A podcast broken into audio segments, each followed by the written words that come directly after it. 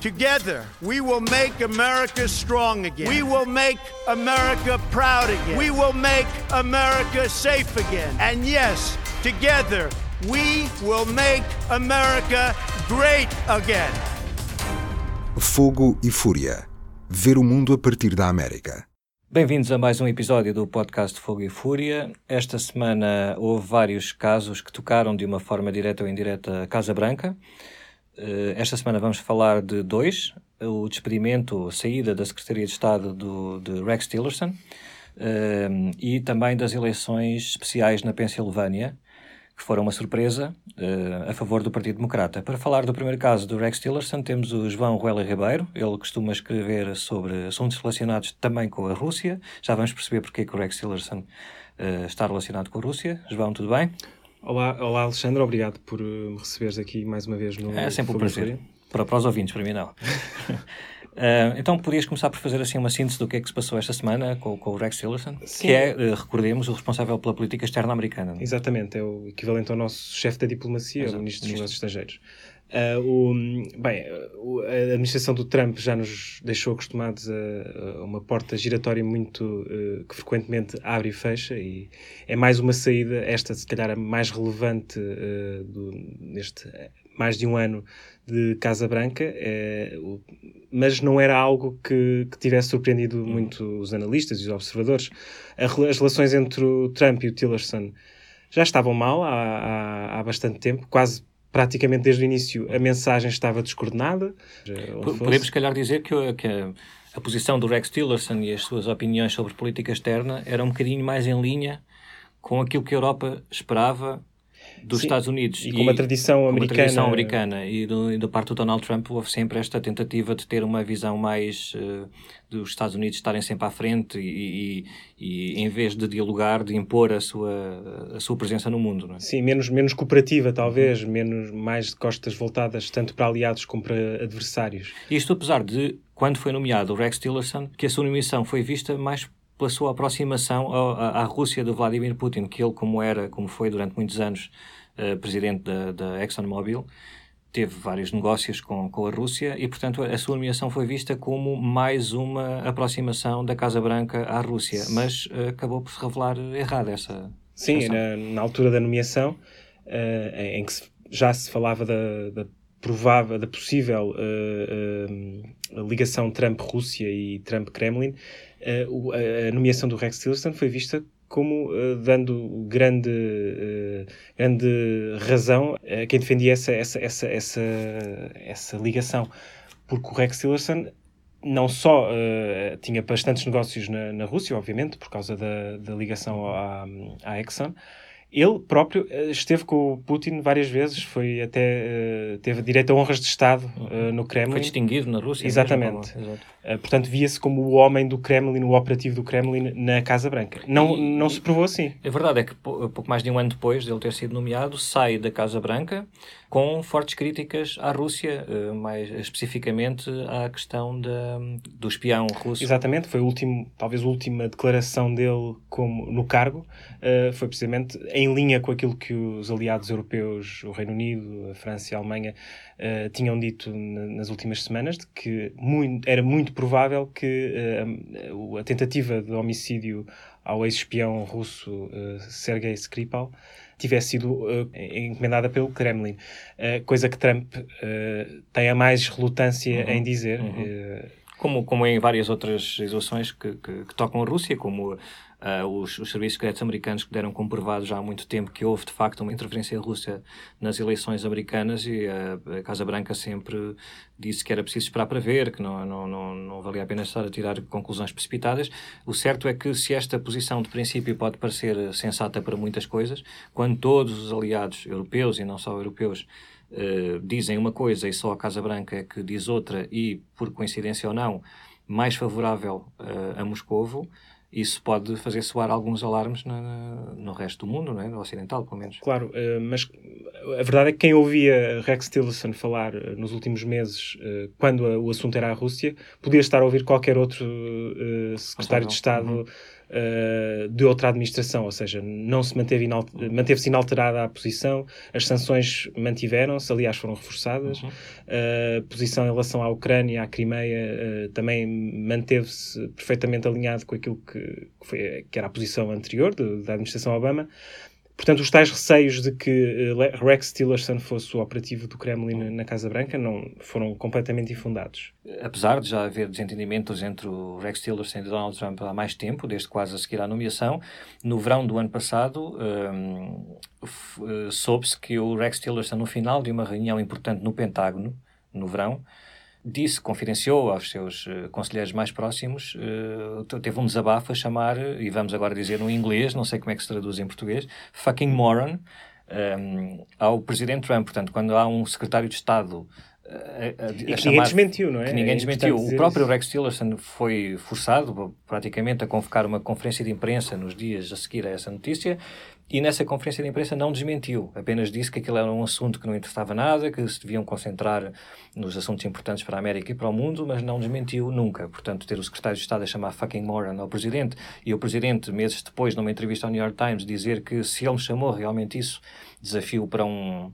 Para um teste de desafio, desafio para um teste de QI, e que de certeza que ele ia ganhar, o Presidente Trump. Portanto, era uma situação que tornava mais ou menos inevitável a, a saída do Rex Tillerson. Acabou por não ser uma surpresa, apesar de ser uma, uma notícia bastante preocupante para a Casa Branca. E, portanto, porque a seguir vem é nomeado o antigo diretor da CIA, o Mike Pompeo. O que é que se pode esperar do, do seu mandato como secretário de Estado? Exato. Uh, Mike Pompeo, ao contrário de Rex Tillerson, tem experiência política, foi membro da Câmara dos Representantes, um, e, e, pronto, estava à frente da CIA, uh, que é uma agência, como todos nós sabemos.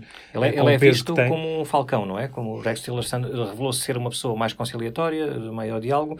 O Mike Pompeo está a ser visto como a entrada de, de um, mais de alguém mais duro. Uh, e acima de tudo, mais alinhado com Trump. É, parece que é alguém que uh, não irá entrar em rota de colisão com Trump, irá tentar sempre Uh, perceber primeiro o que é que o Presidente pensa. Sim, até porque uh, já tem o exemplo do seu antecessor, que se não concordar muitas vezes com o seu Presidente, estará a prazo. Estará a prazo. Esta aparente uh, dureza ah. que Pompeu pode, pode trazer ao Departamento de Estado pode refletir-se já em, em, em, questões muito, muito importantes, a começar na Coreia do Norte, não é? Como sabemos, já um, uma possível cimeira que, que, está na calha entre, entre Trump e, e Kim Jong-un. Pompeu Uh, anteriormente já, já teve algumas declarações um pouco mais duras em relação à Coreia do Norte, que a via do diálogo não, não é suficiente, e agora vai ter, de facto, a sua, vai, vai liderar a diplomacia e os esforços de preparação dessa, dessa cimeira. Quando uh, o Rex Tillerson, pouco antes de sair, disse que nem sequer haveria condições para começar a negociar com a Coreia do Norte. Portanto, Exatamente. estamos a ver a diferença de, de posição que estas duas pessoas uh, têm. Uh, não, o grande receio é que eh, se esta cimeira uh, não correr uh, bem para nenhum dos lados e se for um fracasso diplomático, é que Pompeu aí e a ala mais dura terá uh, muito mais justificações para ser mais duros uhum. com a uhum. Coreia do Norte, ou seja, falhou a via do diálogo e, portanto, só aí poderá, poderá, poderá voltar o ciclo de violência.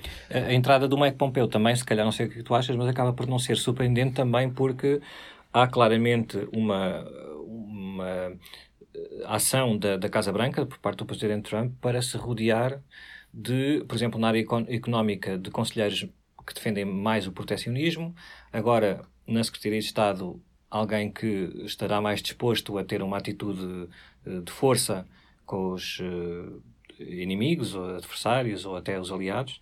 Um, é, é, uma, é, é um, é um círculo de conselheiros que se esperava, se calhar, já desde o início da Casa Branca, não é? Ele foi eleito para isto, precisamente. Portanto, uh, não será tanto uma surpresa, pode ser preocupante, mas surpresa não será. É, parece que é uma evolução, uma evolução natural. No início, na, na quando uh, se come começou a conhecer o elenco da, da administração, uh, dizia-se que era um, uma espécie de uh, saco de gatos uhum. e que havia ali várias fações que iriam orbitar à volta, à volta de Trump e parece que uma delas está a ganhar, que é essa linha mais dura, mais, mais próxima das bases uh, uh, que, que elegeram Trump e, da, e da, mais ideológicas e mais em, em, rota de colisão com a tradição em várias áreas dos Estados Unidos, seja no comércio, seja na, na diplomacia. E se calhar essa é a evolução que estamos a assistir. Vamos ver o que é que as políticas serão, porque também a imprevisibilidade é sempre claro. aqui um fator muito importante no, quer dizer, o Trump pode chegar um dia e fazer outra remodelação, não sabemos. Muito obrigado, João. Obrigado pela tua pela outra, mais uma participação no podcast Fogo e Fúria. Espero que voltes uh, o mais rapidamente possível, sendo que o mais rapidamente possível nunca pode ser antes da próxima semana. E, portanto, até lá. Obrigado. Esta semana houve também um acontecimento que não está diretamente ligado à Casa Branca, mas que pode ter consequências a curto prazo, já em novembro. Houve uma eleição especial uh, num distrito eleitoral da Pensilvânia, o 18º distrito, Uh, era um lugar que estava vago porque o detentor do cargo, que era um político republicano, afastou-se em outubro do ano passado porque foi envolvido num escândalo pessoal. Ele é um uh, forte crítico do aborto e foi apanhado a, a incentivar a sua amante a abortar. Uh, deixou o cargo vago e depois teve, tiveram de ser convocadas novas eleições para escolher o representante desse distrito na Câmara dos Representantes, em Washington. Esse distrito era um distrito considerado seguro para os republicanos, não só porque já estava a ser controlado pelo Partido Republicano desde 2013, como um, em 2016 o Donald Trump venceu uh, nesse distrito com 19 pontos de vantagem sobre Hillary Clinton. Portanto, era praticamente impossível o Partido Republicano perder o controlo e perder o seu representante na Câmara dos Representantes através desse distrito.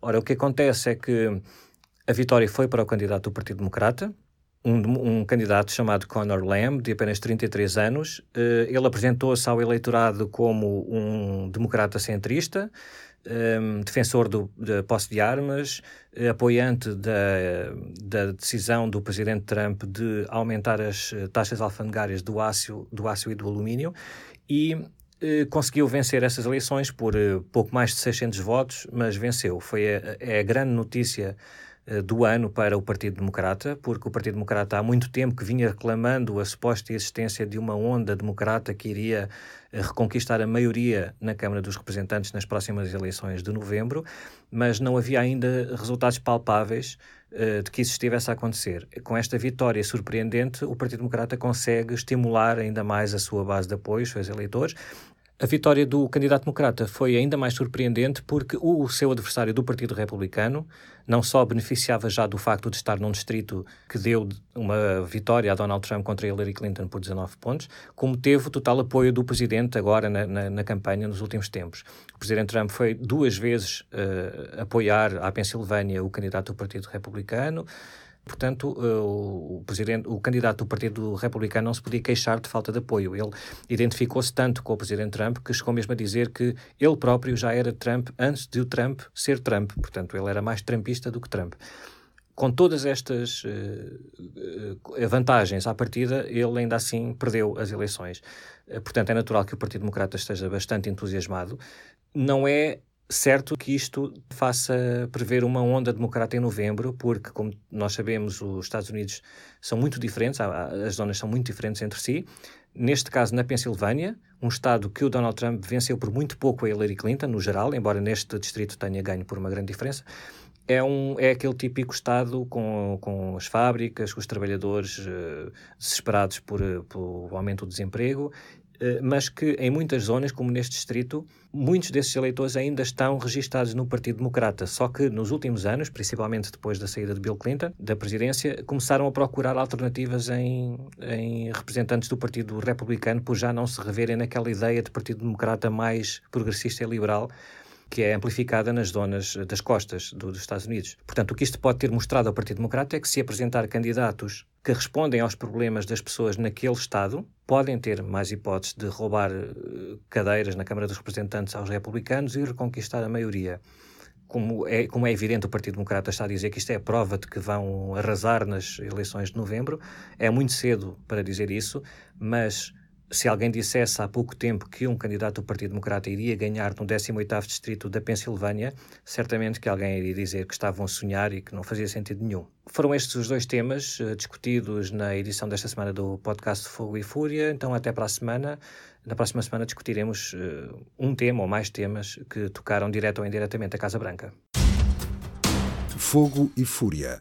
Subscreva este e outros programas no iTunes, Spotify, SoundCloud e aplicações móveis.